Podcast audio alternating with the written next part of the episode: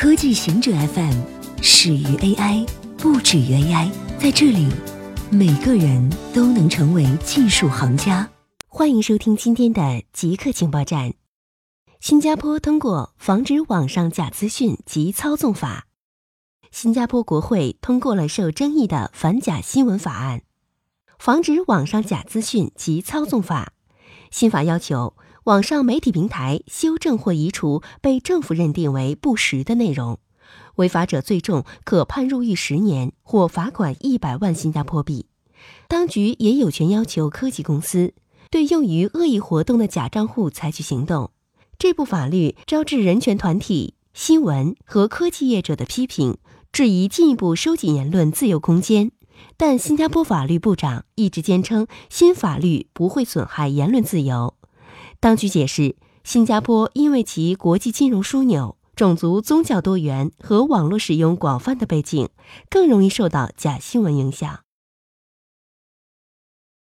预警信息发布中心入驻今日头条和抖音，一家预警信息发布中心与字节跳动公司展开战略合作，全国两千多家预警信息发布中心集体入驻头条、抖音。公众在刷抖音的过程中，可及时收到根据位置定位精准推送的预警信息。预警信息发布中心联合字节跳动公司首次推出预警短视频服务，利用人工智能技术，抖音可将国省市县四级预警发布中心的图文预警信息自动转换成十五秒的抖音短视频，再将发布区域自动匹配给各级预警中心的抖音号。实现预警短视频的自动发布和定向区域精准传播。从预警中心发布预警信息到转成视频再触达用户，整个过程一分钟内即可完成。研究发现，农村肥胖增长速度快于城市。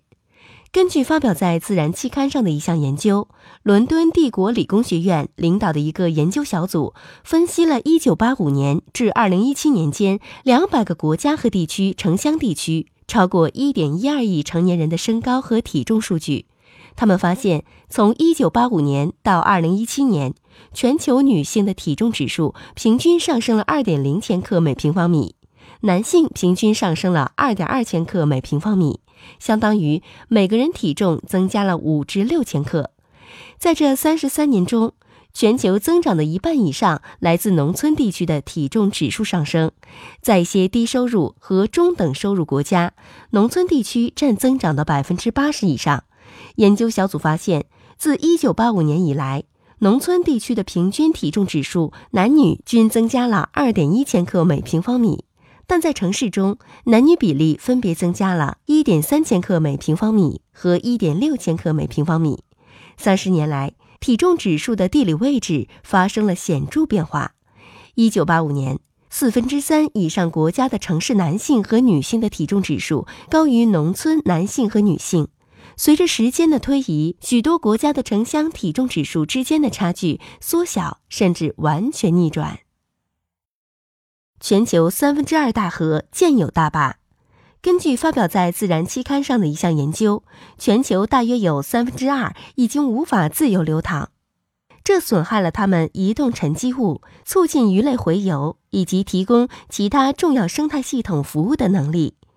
研究人员指出，有超过三千七百座大坝正在建设中，自由流动的水路的未来看起来似乎更加暗淡。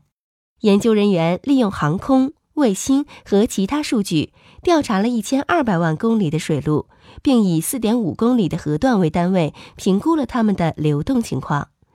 研究人员特别关注了二百四十六条最长的河流，其中包括一些超过一千公里的大河，比如尼罗河和密西西比河。这些河流对生态系统有着巨大的影响。研究人员指出，在这些大河中，只有九十条。仍未受到阻碍，剩下的大部分畅通无阻的河流位于亚马孙地区、北极和非洲的刚果盆地。以上就是今天所有的情报内容。本期节目就到这里，固定时间，固定地点，小顾和您下期见。